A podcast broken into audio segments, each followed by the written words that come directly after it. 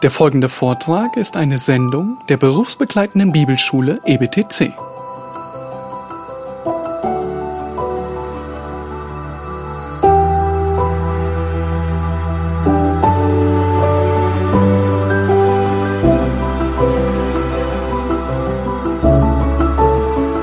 Kennst du Wildwasser-Rafting? Einen reißenden Fluss schon mal gesehen? Vielleicht hast du sogar schon mal mitgemacht in so einem Rafting, ja, Teambuilding-Woche oder Klassenfahrt, vielleicht auch in deinem Urlaub. Ein Fluss, ja, sogar die Spree gehört dazu, nicht zum Wildwasser-Rafting, sondern zu dieser Eigenschaft des Flusses, die immer feststeht, ist folgende. Was immer auf diesem Fluss liegt und schwimmt, wird durch Wind oder durch irgendeinen Kraftstoff oder durch Muskelkraft angetrieben. Ansonsten wird es immer flussabwärts fließen. Was immer sich auf einem Fluss befindet, wird mit der Strömung flussabwärts gehen. Genau dasselbe gilt für alle Männer in diesem Raum. Sie werden flussabwärts gehen, es sei denn, es gibt eine Kraft, die dagegen arbeitet. Es sei denn, du wurdest gerettet und bist ständig dabei, dich vom Geist Gottes erfüllen zu lassen und dann durch diese Kraft des Geistes gegen den Strom schwimmen. Nichts zeigt so deutlich die Kraft der Strömung und die Notwendigkeit, gegen den Strom zu schwimmen, wie deine Ehe. Die Strömung dieser Erde, sie ist zu stark, als dass eine Ehe himmlisch sein könnte.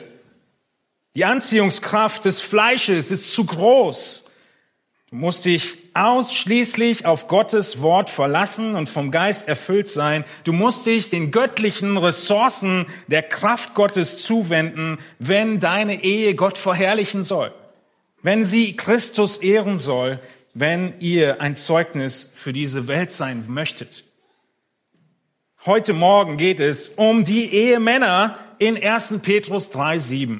Und dieser Vers gibt uns genau diese Antwort. Sie gibt uns die göttliche Ressource, sie gibt uns die Antwort Gottes, sie gibt uns den Fahrplan der Kraftanwendung gegen die Strömung anzugehen.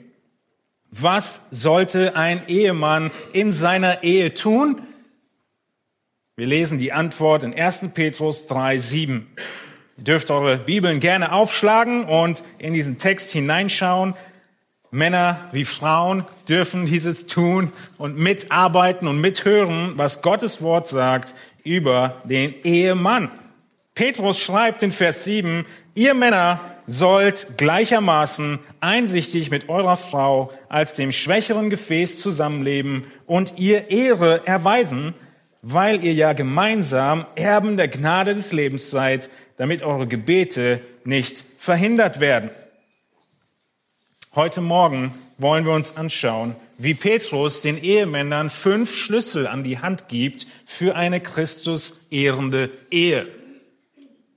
Was sind die Aufgaben des Mannes? Wir schauen uns fünf Schlüssel an, was zu einer Christus ehrenden Ehe führt.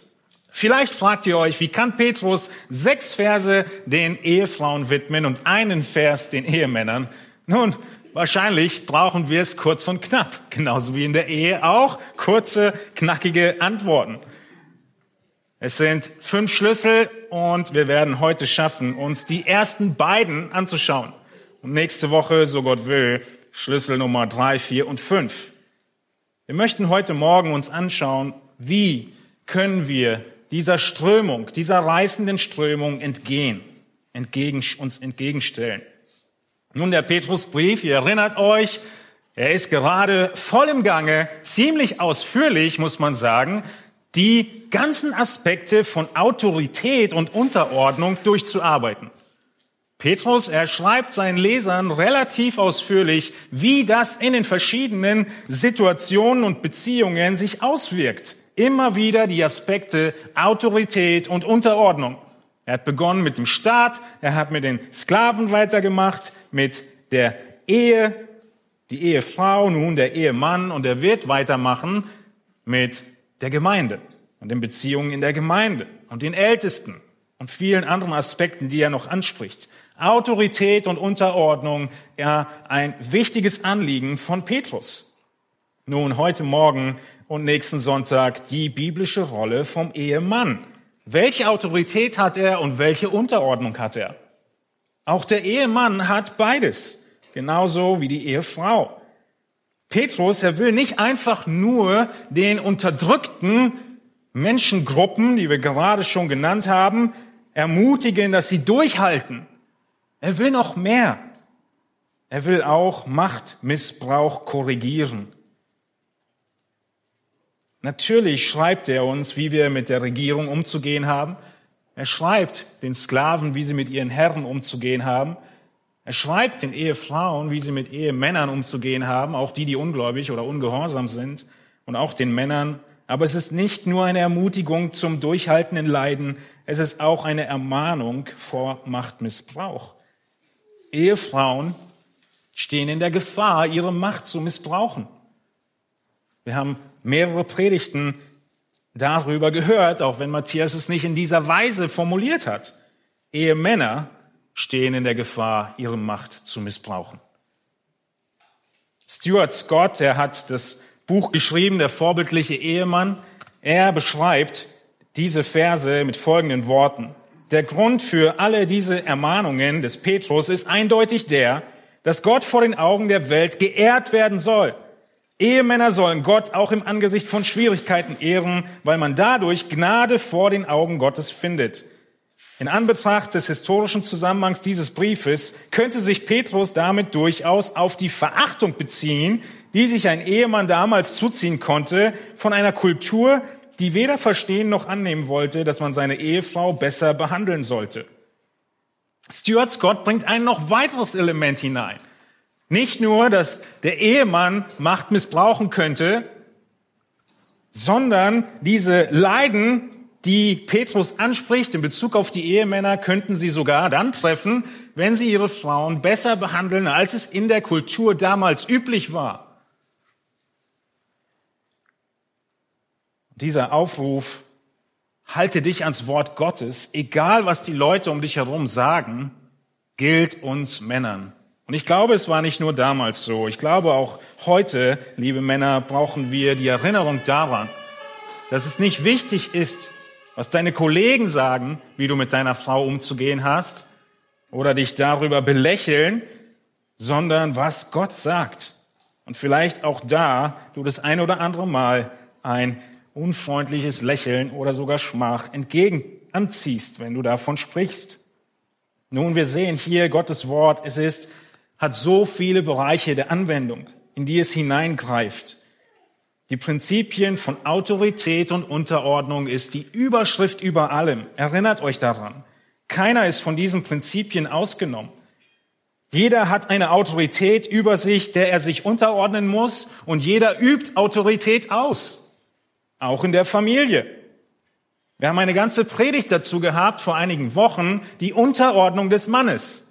Text dazu war 1. Korinther 11. Der Mann ordnet sich Christus unter, heißt es in 1. Korinther 11. Die Autorität des Mannes ist Christus. Die Autorität der Frau ist der Ehemann, das haben wir die letzten drei Wochen gesehen. Die Autorität der Kinder ist, sind die Eltern. Die Autorität des Hundes sind die Kinder. Alles hat Autorität und Unterordnung im Haushalt. Ohne dieses funktionierende System von Autorität und Unterordnung gibt es Chaos und Anarchie. Und das ist leider die Folge in vielen Familien um uns herum. Viele Haushalte unserer modernen Gesellschaft funktionieren in Anarchie. Männer geben die Rolle des Leitens auf Männer geben die Rolle, die Autoritätsperson als Eltern im Leben der Kinder zu sein, auf, auch in Bezug auf Erziehung oder Disziplinierung. Alles wird outgesourced. Und das Ergebnis ist, dass irgendjemand anders die Rolle übernimmt. Die Ehefrau, der Staat, das Jugendamt. Überall Chaos. Wie können wir uns von diesem Trend abwenden? Wie schaffen wir es, dass wir die Generation sind, die Kraft des Heiligen Geistes gegenhalten kann? Wie schaffen wir es mit dem gesellschaftlichen Druck, der aufgebaut wird, dass unsere Kinder die Weisheit und Kraft haben, entsprechend dem Wort Gottes zu leben und nicht unter die Räder zu kommen, unter dieser Anarchie in den Familien? Die Antwort, die Frage ist wie jede Antwort in der Bibel zu finden in der Bibel zu finden, hier in diesem Vers in Bezug auf Gottes Plan für den Ehemann. In unserer Gesellschaft wird uns schon beigebracht, gar nicht mehr so zu denken. Wir dürfen nicht mehr so denken, wie Gottes Wort es hier deutlich macht. Gerade in den westlichen Welten und Sphären geht es nur darum, dass jeder darüber nachdenkt, was seine Rechte sind. Das Denken darüber, was deine Pflichten sind, wird abgeschafft. Es geht um Privilegien, um meine Macht und meine Rechte. Ja, auch wir Männer haben nur noch das im Kopf. Aber das Wort Gottes, insbesondere hier in 1. Petrus 2 und 3, legt den Schwerpunkt auf die Pflichten, nicht die Privilegien. Und Jesus selbst, ihr erinnert euch, ist nicht nur Vorbild, sondern auch Stellvertreter genau dafür gewesen, für unser zu kurz kommen. Nirgends sonst ist es so wichtig, liebe Männer, dass ihr über eure Pflichten Bescheid wisst, wie in Bezug auf eure Ehe. Und deshalb gibt Petrus uns diese fünf Schlüssel für Christusähnliche Ehemänner. Der erste Schlüssel, den wir uns heute Morgen anschauen, ist der große Punkt, imitiere Christus als Vorbild für eine treue Ehe. Imitiere Christus. Ihr seht dieses erste Wort in 1. Petrus 3, 7. Ihr Männer sollt gleichermaßen, gleichermaßen sollt ihr. Wir haben diesen Begriff bei den Frauen in 3 Vers 1 auch schon gesehen. Da hat man nicht viel Zeit darüber, darauf einzugehen. Deshalb, liebe Ehefrauen, auch das gilt fast äh, exakt auch euch.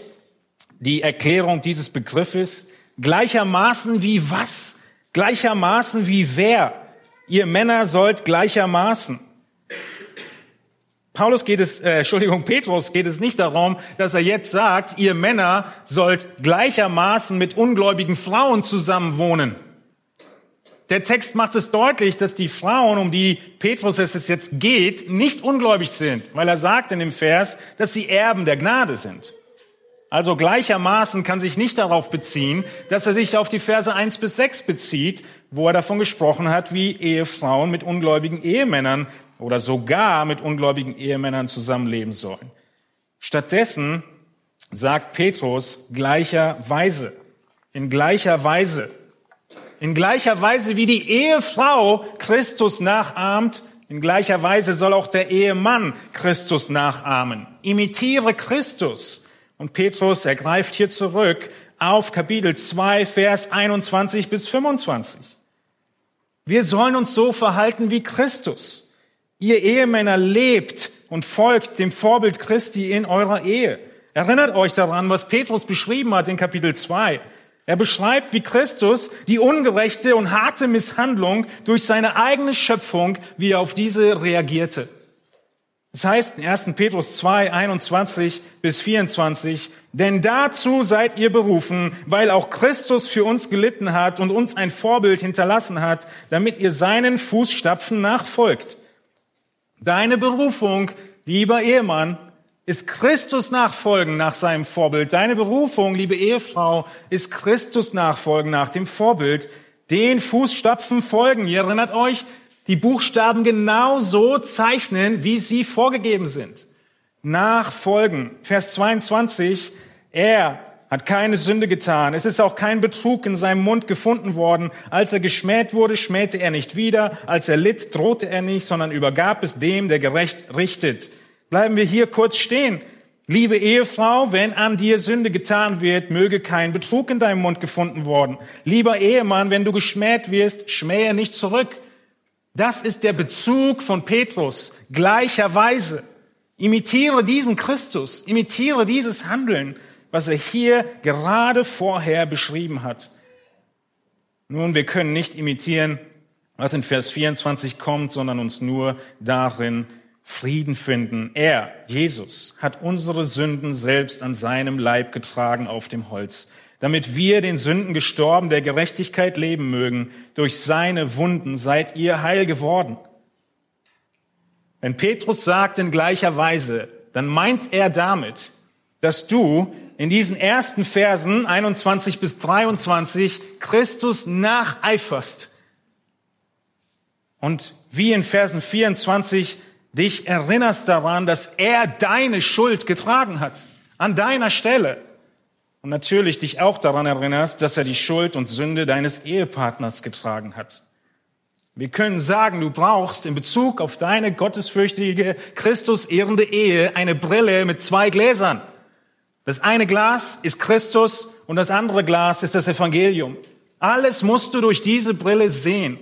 Christus, dein Vorbild, derjenige, der zeigt, wie man in Herausforderungen lebt und das Evangelium, Christus, dein Stellvertreter, der all deine Schwachheit und dein Versagen auf dich, auf sich genommen hat an deiner Stelle. Und genau dasselbe mit deinem Ehepartner. Du schaust ihn an mit zwei Brillengläsern, Christus und dem Evangelium. Vielleicht habt ihr noch so eine Bibel, die aus Papier besteht. Dann zieh dir hier eine deutliche Linie. Liebe Männer von 3 Vers 7 zu 3 Vers 2 Vers 21. Liebe Frauen von 3 1 zu 2 21. Verpasst den Zusammenhang nicht. In gleicher Weise heißt, darauf bezieht er sich auf Christus. Jesus hat genauso seine Autorität ausgeübt und seine Unterordnung ausgelebt, wie du es sollst. Der Zusammenhang von Petrus ist der gleiche, Autorität und Unterordnung und Jesus hat sich eingereiht für dieses sein ganzes Leben lang in die Reihung, die Gott, der Vater, ihm vorgegeben hat. Nichts anderes ist dein Auftrag.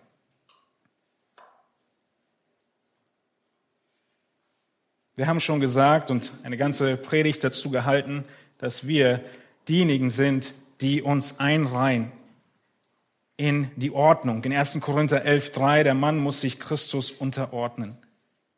Wenn Petrus hier sagt, in gleicher Weise ihr Männer, dann meint er nicht, dass die Männer sich auch den Frauen unterordnen, sondern er meint, dass die Männer sich ihrer Autorität unterordnen. Und diese ihre Autorität ist Christus.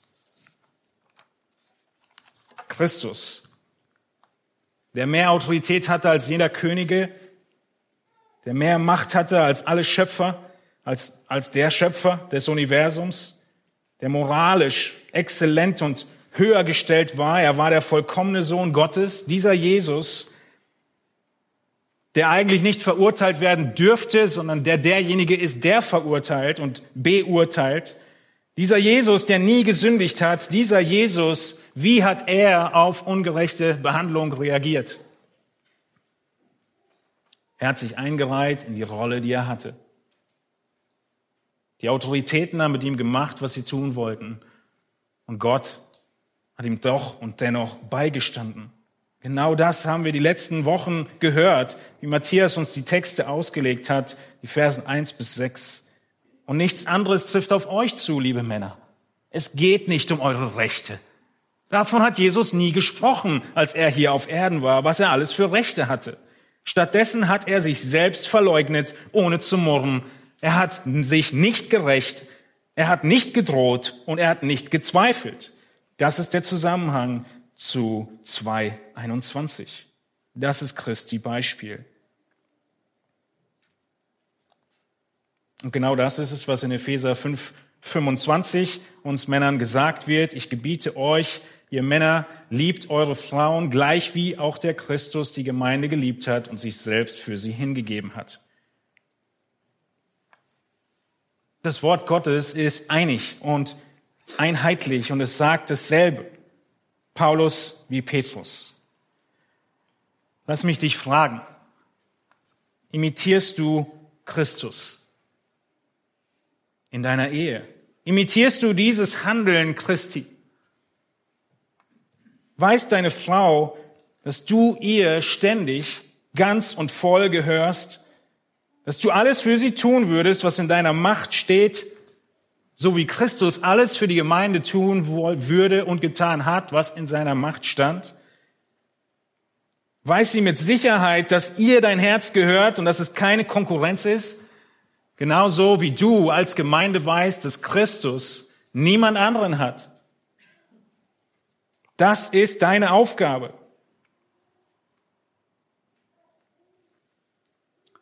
Lass mich anders fragen. Lieber Mann, hast du ehrlich die Bereitschaft und den Wunsch, anders zu werden, ernsthaft und ausdauernd daran zu arbeiten, Eigenschaften, Einstellungen, Verhaltensweisen zu ändern, die deinen Ehepartner ärgern oder verletzen? Hast du diese ehrliche Bereitschaft? Hör gut zu. Es gab jemanden, der seine Komfortzone verlassen hat, der den schönen Ort, an den er hingehörte, für sein ganzes Leben verlassen hat.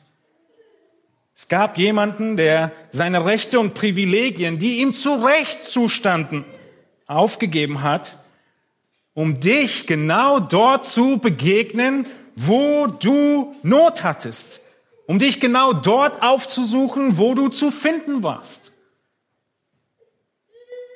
Es gab jemanden, liebe Männer, der unsere Not sah, der nach Gottes Plan gefragt hat, der dann diesen Plan im Gehorsam angenommen hat und alles verlassen hat, um seinen Gott und Vater zu ehren und um dich nach Hause zu bringen.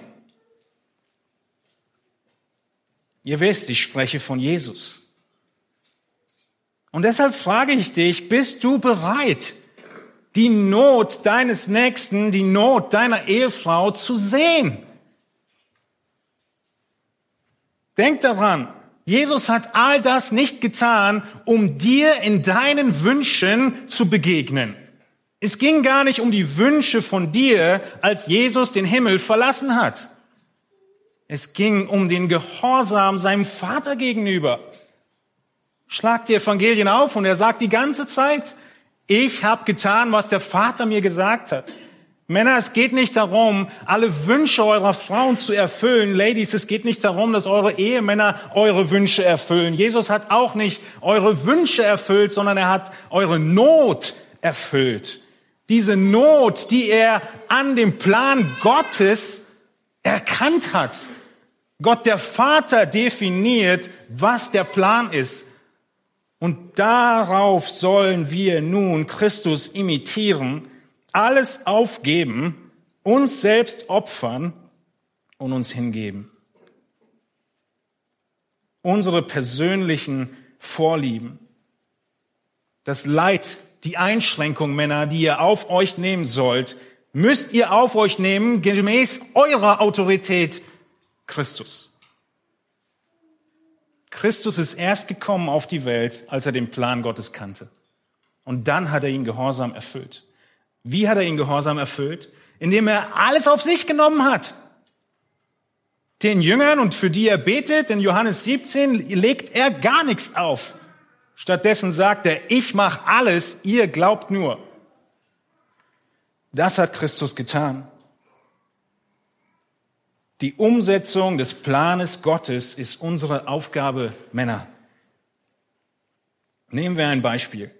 Viele Frauen, habe ich den Eindruck, sind zu erschöpft, den Willen Gottes in ihrem Leben umzusetzen.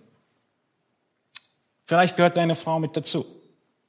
Sie würde gerne, aber sie schafft es gar nicht. Es ist so viel, was auf ihren Schultern lastet. Das könnte eine Not sein, die du siehst, die du beobachtest. Was tust du, wenn du diese Not sehen würdest? Nun, du siehst eine Not und jetzt musst du dich, lieber Mann, mit dem Plan Gottes auseinandersetzen und studieren und erkennen, was ist der Plan und die Vorgabe, die du hast. Denn du bist nicht das Ende der Befehlskette, sondern du hast einen, der über dir steht, Christus.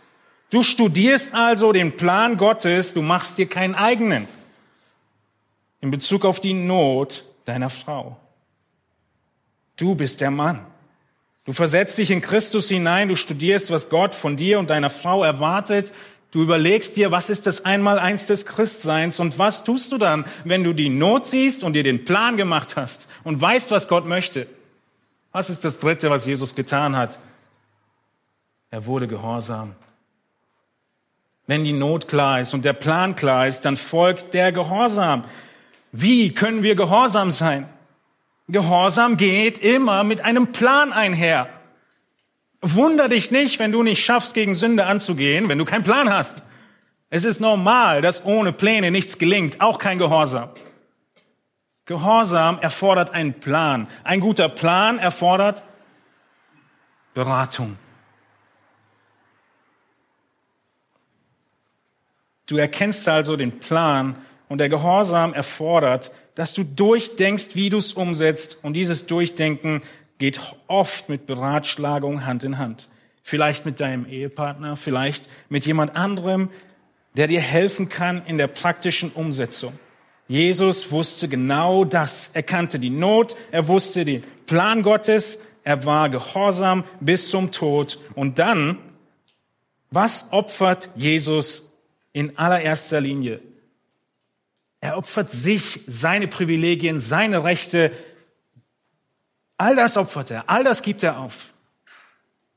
Genau das sollen wir tun. Wir ahmen Christus nach, indem wir die Leiden auf uns nehmen. Jesus nahm die Leiden auf sich. Ja, er nahm die Leiden auf sich, sogar in dem Bewusstsein, dass die Leiden, die er auf sich nimmt, auch auf die Jünger weitergehen würde. Männer schrecken zurück, Leiden auf sich zu nehmen, weil sie sich einreden, dann würde meine Frau auch leiden. Darum kommt ihr nicht hinweg. Du übernimmst die Leiden, weil es der Plan Gottes ist. Und du ermutigst deine Frau, ihren Anteil der Leiden, so groß ungefähr wie der Unterschied zwischen Jesus und den Jüngern ist, auf sich zu nehmen. Aber die Last liegt auf uns Männer. Und wir gehen voran. Wann können wir nur vorangehen? Wenn wir keinen Zweifel haben, was unser Chef sagt. Kennt ihr Situationen auf der Arbeit, wo ihr eigentlich gar nicht richtig wisst, was euer Chef möchte? Und ihr strampelt euch ab und ihr bemüht euch und am Ende kriegt ihr nur Ärger? Bei Jesus ist es nicht so. Männer, wir können studieren, was Gott möchte und wenn wir es dann wissen, dann werden wir es auf uns nehmen. Das ist der Zusammenhang. Imitiere Christus. Genau das hat Jesus getan. Wir können uns nicht zurückkapseln, liebe Männer. Wir können uns nicht zurücklehnen. Wir können uns nicht treiben lassen auf dem Fluss, der nur in eine Richtung geht. Wenn unsere Ehe nicht untergehen soll im Fluss der Gesellschaft, müssen wir anfangen, aktiv zu werden. Und diese Brille aufsetzen mit den beiden Gläsern Christus und dem Evangelium. Uns dem stetigen Strom entgegenstellen dem Strom der Fleischeslust, dem Strom des Stolzes, dem Strom des Egoismus, dem Strom der Selbstverwirklichung entgegenstellen. Und wir helfen einander in der Ehe geistlich zu wachsen. Nehmen wir an, du würdest zukünftig planen, vielleicht ab Februar alle zwei Wochen einen Hauskreis zu besuchen. Ganz hypothetisch dann könntest du mit deinem Ehepartner ins Gespräch kommen und über die Nöte reden. Was für Herausforderungen würden uns begegnen, wenn wir diesen unfassbaren Schritt wagen würden? Nein, es können wirkliche Nöte sein. Hör zu, überleg dir was, mach einen Plan für deine Familie und dann trägst du die Kosten, trägst du die Verantwortung und trägst du die Herausforderung. Das ist, was Männer tun. Vielleicht geht es gar nicht um den Hauskreis irgendwann, vielleicht geht es nur schon um den Gottesdienst.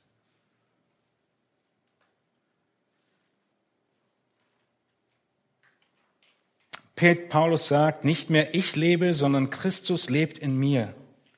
Gottesfürchtige Ehemänner sind Männer, die Christus imitieren, die Christus nachfolgen. Und die, wenn sie wissen, was Gottes Plan ist, ihn im Gehorsam umsetzen und den größten Teil der Last auf ihre Schultern nehmen, auch wenn sie wissen, dass es Auswirkungen, vielleicht auch schmerzhafte, auf ihre Familie haben möge. Wenn wir wissen, was Gottes Plan ist, gehen wir den Weg. Erstens ist also der wichtigste Schritt hier zu erkennen, gleichermaßen, Männer, gleichermaßen. Wir haben bis jetzt nur über ein einziges Wort gesprochen. Gleichermaßen wie Christus sollen wir was tun? Der zweite Punkt, der zweite Schlüssel, unsere Ehefrau kennen. Kenne deine Frau innig. Ist unser zweiter Punkt und diesen unterteilen wir in drei weitere Unterpunkte, die wir gleich durchgehen. Laut einer Statistik von 2020 kommunizieren Ehepartner, Ehepaare zwischen 30 und 50 Jahren an einem normalen Werktag circa 98 Minuten am Tag. 98 Minuten Kommunikation. Was unser Auftrag? Der Auftrag Gottes an uns Männer ist, unsere Frau innig zu kennen. Wir sollen nämlich, so sagt der Text in 1. Petrus 3, 7, ihr Männer sollt gleichermaßen einsichtig mit eurer Frau als dem schwächeren Gefäß zusammenleben. Einsichtig ist das Wort kennen. Die Formulierung könnte auch lauten, in tiefem persönlichen Wissen miteinander verweilen. Kennst du deine Ehefrau sehr gut? Dieses Kennen ist einfach für uns schneller zu merken in drei Unterpunkten. Wir Männer brauchen es kurz und knackig. Das allererste, was wir in Bezug auf dieses Kennen wissen müssen, ist den Auftrag kennen. Kenne deinen Auftrag. Petrus sagt in Vers 7, du sollst mit deiner Frau zusammenwohnen, mit ihr leben in Erkenntnis. Dieses Zusammenwohnen sind die Wörter Wohnung oder Haus und gemeinsam. Es ist ein Zusammenleben, Zusammenwohnen in dem Haus, gemeinsam wohnen. Und das Besondere daran ist, dass es hier ein Befehl ist. Es ist ein Befehl an dich. Du sollst zusammen wohnen mit deiner Frau.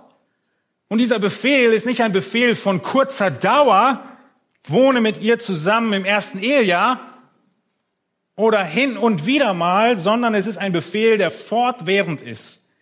Das allererste in diesem Auftrag, kenne deine Frau, ist also, dass du überhaupt deinen Auftrag kennst. Und dieser Auftrag lautet, es gibt niemand anderen, der dafür zur Rechenschaft gezogen wird als du. Du. Es ist dein Auftrag.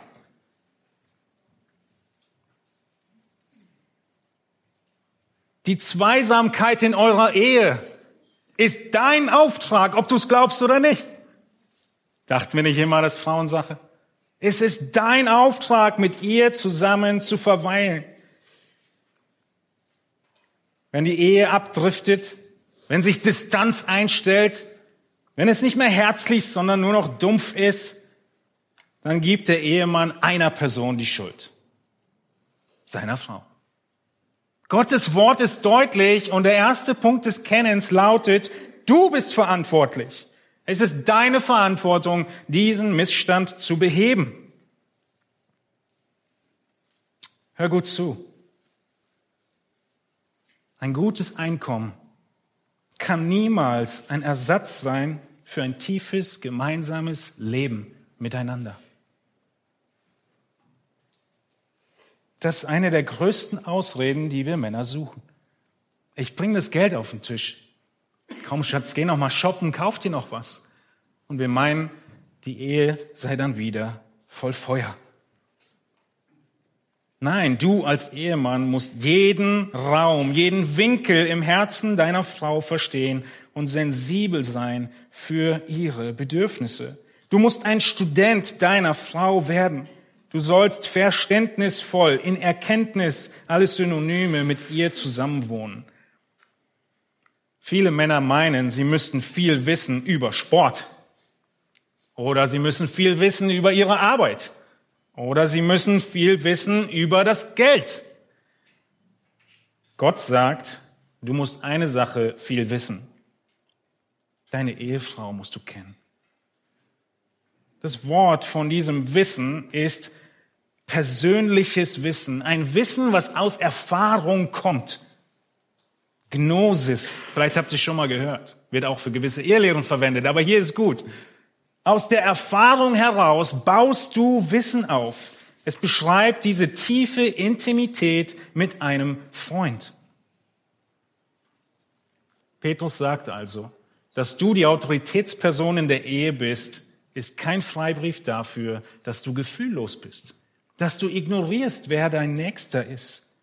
Die erste Aufgabe für dich als Haupt ist zu verstehen, was Gott dir als Leiter für eine Verantwortung gibt.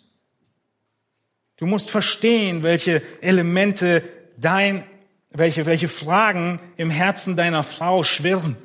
Vielleicht über die Finanzen, vielleicht ihre Hoffnungen, vielleicht in Bezug auf Kindererziehung, ihre Motive und vieles weitere. Aber stattdessen neigen wir dazu, egoistisch zu sein, eine schnelle Lösung anzubieten und dann dabei zu bleiben. Aber Gott sagt, du musst dranbleiben. Nochmal Stuart Scott aus dem Buch Vorbildliche Ehemänner. Der Mann nimmt sich Zeit, um herauszufinden, wie er sie am besten lieben kann. Sie und ihre Umstände zu verstehen, hilft ihm, sie besser zu lieben. Er kann sie auch nach Erkenntnis lieben, wenn er Gottes Liebe studiert und Gottes Grundsätze für die Ehe auf die Beziehung mit seiner Frau anwendet. Jetzt die Folie. Aus einem Mangel an Liebe zu Gott und seiner Frau sagt ein Ehemann, ich lese nicht gern.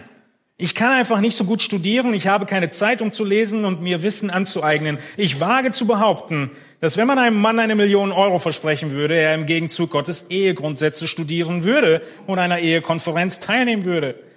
Er würde sich anstrengen, diese Auflagen zu erfüllen. Aus Mangel an Liebe zu Gott fängt Stuart Scott an und zu seiner Frau sagt ein Mann dieses und jenes. Imitiere Christus. Du brauchst also zuerst ein Wissen um deinen Auftrag. Es ist dein Auftrag. Du kannst ihn nicht aufschieben. Das zweite ist, du musst deine Ehefrau kennen. Wir haben gerade schon ein bisschen davon gesprochen. Die, der Auftrag, der Befehl an dich lautet, deine Ehefrau kennenzulernen. Das ist der unmittelbare Zusammenhang hier. Wie kann man seine Frau besser kennenlernen? Du kannst deine Frau auf mindestens drei Weisen besser kennenlernen. Auch diese Liste kommt nochmal von Stuart Scott. Nimm dir vor, diese Liste im Laufe der Zeit umzusetzen und du wirst deine Frau besser kennenlernen. Und dein Wissen wird dir auch dabei helfen, noch mehr eins mit ihr zu werden. Wir könnten sagen, du lernst deine Frau kennen, indem du all deine Sinne benutzt. Können wir uns das merken, Männer? All unsere Sinne benutzen. Wir benutzen unsere Augen. Wir benutzen unsere Augen, um unsere Ehefrauen kennenzulernen. Und unsere Ohren. Wir beobachten sie und wir hören ihnen zu. Eine geniale Idee, oder? Schau hin, hör zu und lerne. Du kannst so viel über die Person neben dir lernen, alleine nur, wenn du einfach hinschaust und zuhörst. Wir kommen gleich dazu. Du könntest auch Fragen stellen. Geben ein paar Tipps gleich. Ohren und Augen. Du benutzt auch deinen Mund. Stell ihr Fragen. Nein, belästige sie nicht mit langen Fragenkatalogen. Das meinen wir nicht. Es geht nicht darum, dass deine Frau heute Nachmittag, heute Abend denkt, sie würde zu einer Verhandlung gebeten werden oder einer Zeugenaussage gezielte Fragen, Informationen von ihr zu ergattern, die dir helfen, sie zu verstehen. Stück für Stück im Kleinen. Durch diese Frage wirst du nicht nur mehr von ihr erfahren, sondern sie wird auch merken und spüren, dass du ein Interesse an ihr hast. Also Augen, Ohren, Mund und die Hände. Gebrauche deine Hände, um sie kennenzulernen. Lerne die Welt kennen, in der sie lebt. Gebrauche deine Hände, indem du einige ihrer Pflichten mit ihr gemeinsam erledigst. Zusammen Dinge tun, auf die du vielleicht nie gekommen wärst, und es wird dir viel Aufschluss darüber geben, was sie Tag ein, Tag aus so tut. Es zeigt ihr Wertschätzung und du wirst verstehen, was sie durchmacht. Was könntest du alles beobachten und welche Fragen könntest du stellen? Wiederum von Stuart Scott. Was mag sie, was mag sie nicht? Was sind ihre Fähigkeiten? Was sind ihre Grenzen? Sowohl körperlich wie auch geistig wie auch praktisch. Was erfreut sie? Was sind ihre Herausforderungen? Was sind ihre Sorgen oder ihre Ängste? Wo sind ihre Versuchungen? Was sind ihre körperlichen und geistlichen Bedürfnisse? Was signalisiert ihr Liebe? Was signalisiert Abneigung und Gleichgültigkeit? Was ermutigt oder entmutigt sie? Vielleicht sitzt du da und denkst, ja, habe ich alles mal probiert vor paar Jahren. Ich weiß gar nicht, hat sich alles geändert. Der typische Witz, Frauen kann man nicht verstehen. Aber seien wir ehrlich, auch wir ändern uns.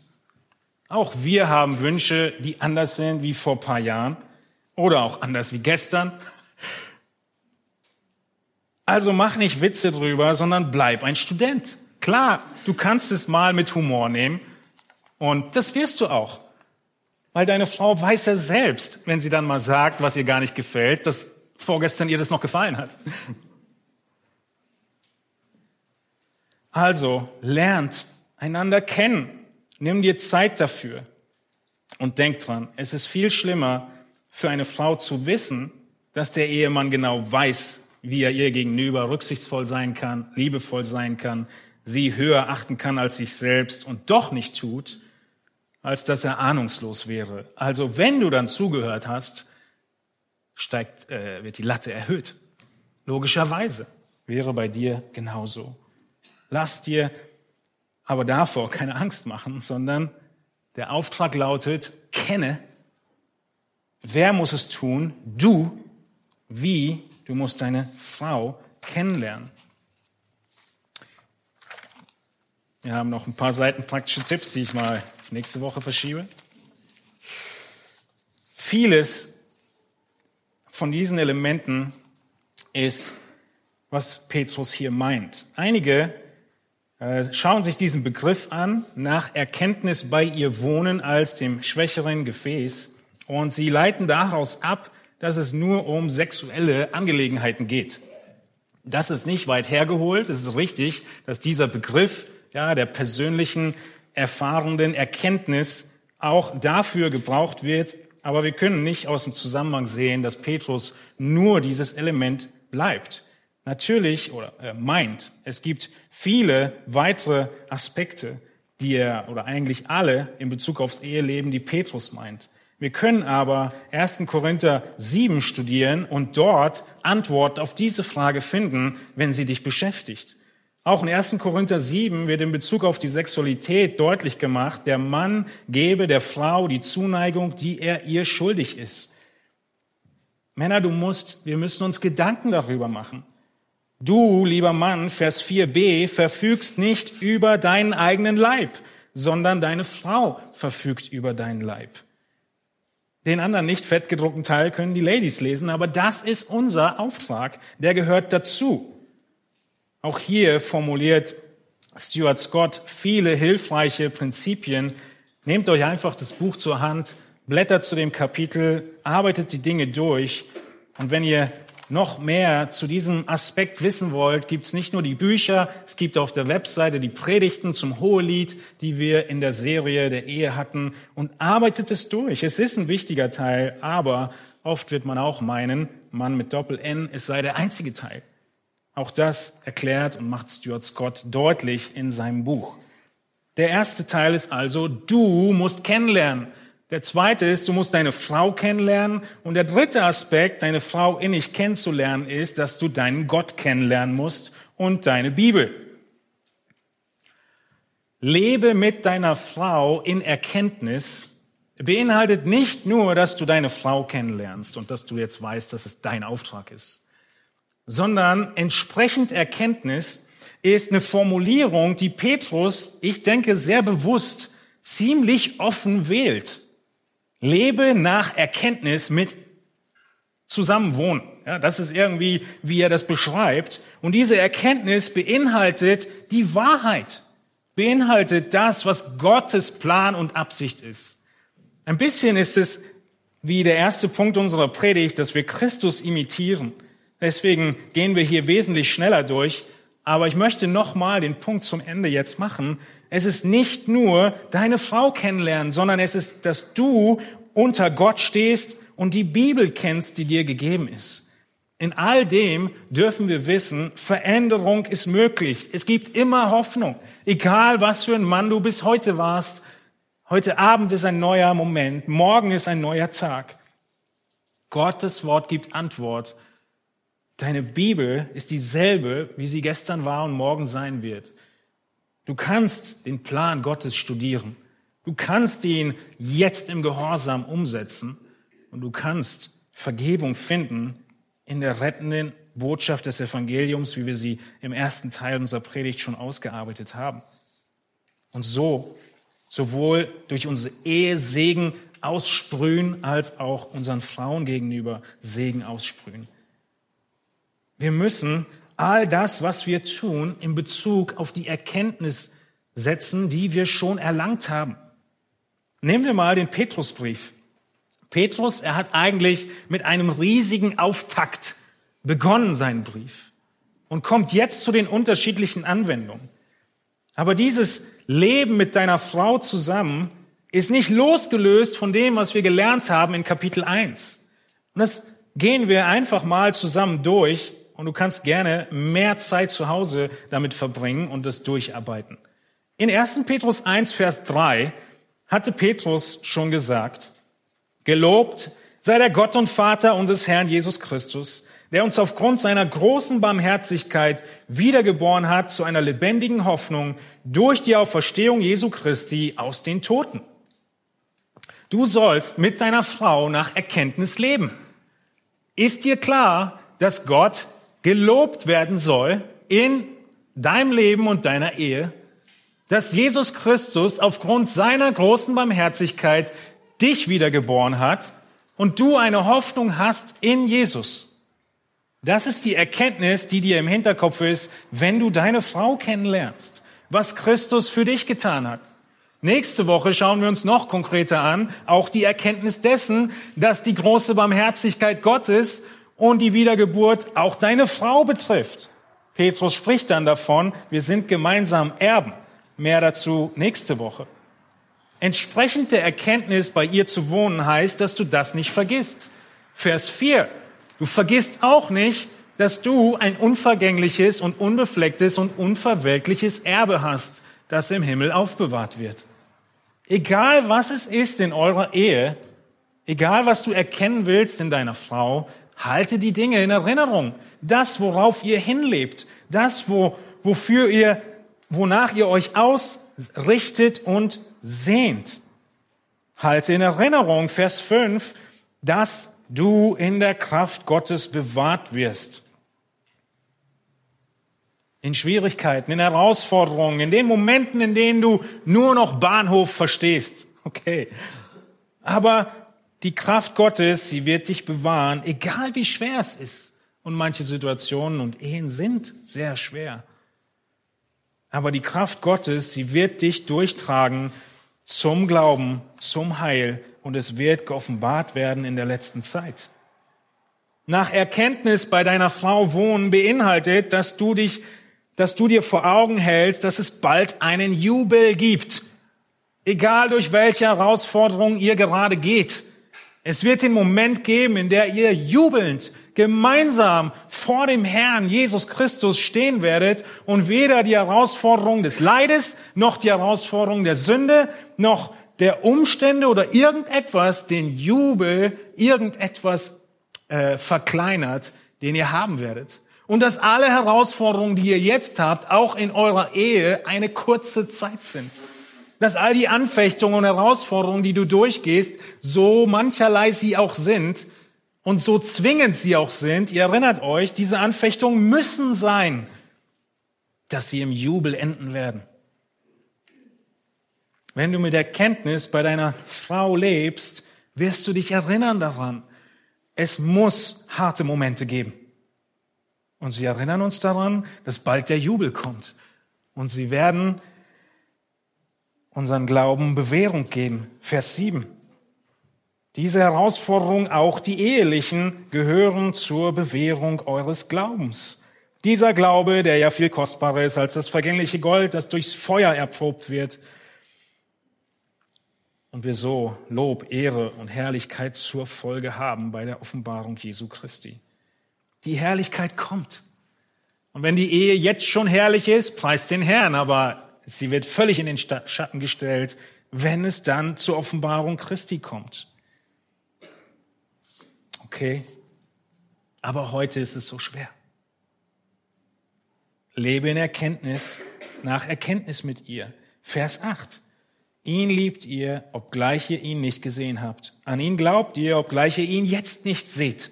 Und über ihn werdet ihr jubeln mit unaussprechlicher und herrlicher Freude. Petrus macht niemandem was vor. Hier und heute ist das Leiden möglicherweise groß. Ist die Anfechtung groß? Sind die Missverständnisse da? Das minimiert Petrus nicht. Aber er stellt es in ein Verhältnis, was dann absolut unverhältnismäßig wird. Die Herrlichkeit wird so viel größer sein. Es wird unaussprechlich sein, die Freude, die kommt.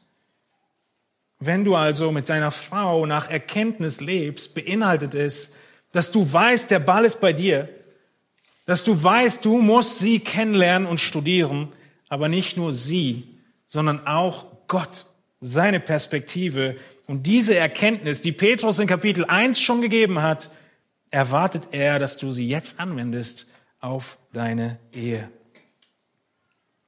Wir sehen dann in Vers 14, als gehorsame Kinder, passt euch nicht den Begierden an, denen ihr früher in eurer Unwissenheit dientet. Männer, es gibt einen Unterschied, wie ihr eure Ehe seht vor der Rettung und nach der Rettung. Vor der Rettung wart ihr unwissend, auch in Bezug auf eure Ehe, in Bezug auf euer Gegenüber. Ihr habt einfach nur nach dem Lustprinzip gelebt. Jetzt seid ihr wissend und euer ganzes Denken, wie ihr eure Ehe überhaupt seht, ändert sich. Ihr seid auf einmal gehorsame Kinder. Und all die Begierden, denen ihr früher dientet, die legt ihr jetzt ab. Der Mann, der gläubig wird, er weiß auf einmal nach 1. Mose 1 und 2, dass er eine Gehilfin braucht, weil er sonst aufgeschmissen ist. Das weiß der ungläubige Mann noch nicht. Der gläubige Mann, er nimmt das an und er versteht, dass die Ehe und seine Ehefrau ihn ergänzt. Er weiß, dass dieses Design der Ehe nicht etwas ist, was ihm einmal im Traum eingefallen ist, sondern der gläubige Mann versteht, es ist der Plan Gottes. Die Ehe ist Gottes Design. Wir haben eine ganze Predigt dazu gehalten, wiederum Verweis auf die Datenbank. Der ungläubige Mann, er hält die Ehe einfach nur für ein Stück Papier. Und mittlerweile können wir das ja auch weglassen. Der gläubige Mann versteht, es ist nicht ein Stück Papier. Es ist Gottes Design. Sie gilt auf lebenslang und entsprechend muss ich leben. Früher in Unwissenheit und Ignoranz, heute im Gehorsam. Früher hast du die Rolle dir ausgesucht nach deinem Gutdünken. Heute studierst du Gottes Wort und weißt, welche Rollen er vorgibt, sodass Segen entsteht. Also kenne deine Frau innig. Du musst deinen Auftrag kennen, du musst deine Frau kennen, du musst Gott und sein Wort kennen. Und sein Wort in diesem Fall beginnt einfach in 1. Petrus 1. Du musst ja gar nicht alles studieren. Fang einfach damit an. Was können wir also zusammenfassend sagen?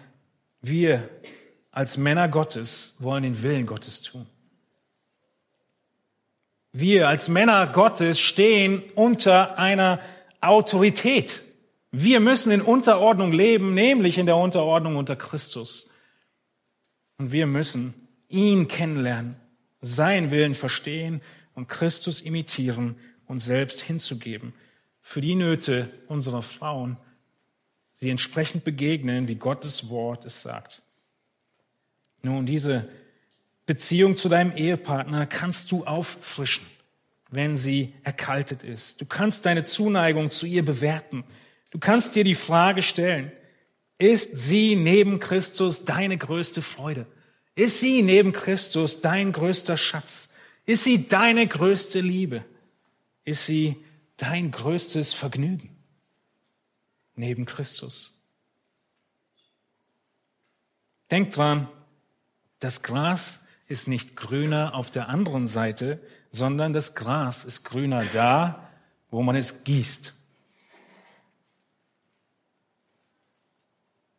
Also, kämpft für eure Ehe, arbeitet an eurer Ehe, gestaltet regelmäßig Zeit für eure Ehe, um dieses Kennen weiter voranschreiten zu lassen und lerne Christus kennen und lerne deine Frau kennen.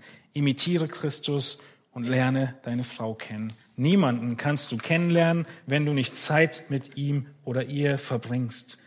Und deshalb plane diese Zeiten gemeinsam zu verbringen. Plane Zeiten, nicht Zeiten der Anhörung oder der Zeugenaussagen, aber Zeiten des Kennenlernens, Zeiten des gemeinsamen Erfreuens und sättige dich und deine Ehe in Christus. Lass alles von Christus und seinem Werk durchdrungen sein. Erinnert einander immer wieder an Christus, an Kapitel 1 und 2. Erinnert euch an das Evangelium, zieht die Brille an mit Christus und dem Evangelium als Gläser. Und ihr kennt das Bild, wie bei einer Pyramide. Wenn ihr euch Christus nähert, werdet ihr auch einander näher kommen. Auf diesem reißenden Fluss der Gesellschaft müssen wir aktiv werden, sonst geht unsere Ehe unter bei der nächsten Schnelle des Flusses.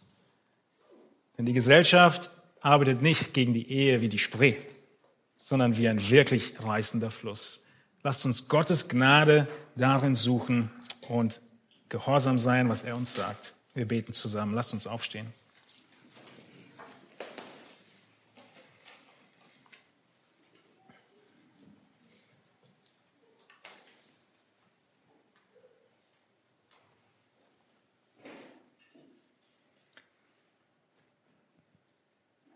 Himmlischer Vater, wir wollen dich preisen dafür, dass du in so klarer und deutlicher und gleichzeitig auch tröstender und liebevoller Art und Weise uns zeigst, wie das Leben hier auf Erden gelingt, egal wie schwer und kompliziert die Umstände sein mögen. Herr, wir wollen dich bitten, dass auch heute wir als Gemeinde mehr und mehr verstehen durften, was dein Wille für unsere Beziehungen ist, insbesondere unsere Ehe. Ich bitte dich darum, Herr, dass wir Männer die Rolle der Männer annehmen mögen. Diese Rolle, die so unklar wird und undefiniert ist und verwaschen und verweichlicht wird in unserer Gesellschaft wie kaum zuvor. Mögen wir imitieren, wie du, Herr Jesus Christus, Männlichkeit gezeigt hast und mögen wir den Geboten deines Wortes Folge leisten, unsere Frauen kennenlernen und wie wir nächsten Sonntag sehen werden, sie ehren. Wir wollen dich bitten, Herr, dass du Vergebungsbereitschaft schenkst, dass du durch deinen Heiligen Geist überführst und wahre Einsicht und Buße schenkst, wo wir, Herr, zu kurz gekommen sind, deinem Maßstab gegenüber und gegen dich und unsere Ehepartner gesündigt haben. Und schenke du Wiederherstellung, schenke äh, die Kraft deines Geistes, um in diesem Strom der Gesellschaft gegenhalten zu können. Und mögest du die Gnade geben, dass von Generation zu Generation wir dieses Zeugnis hochhalten mögen. Amen.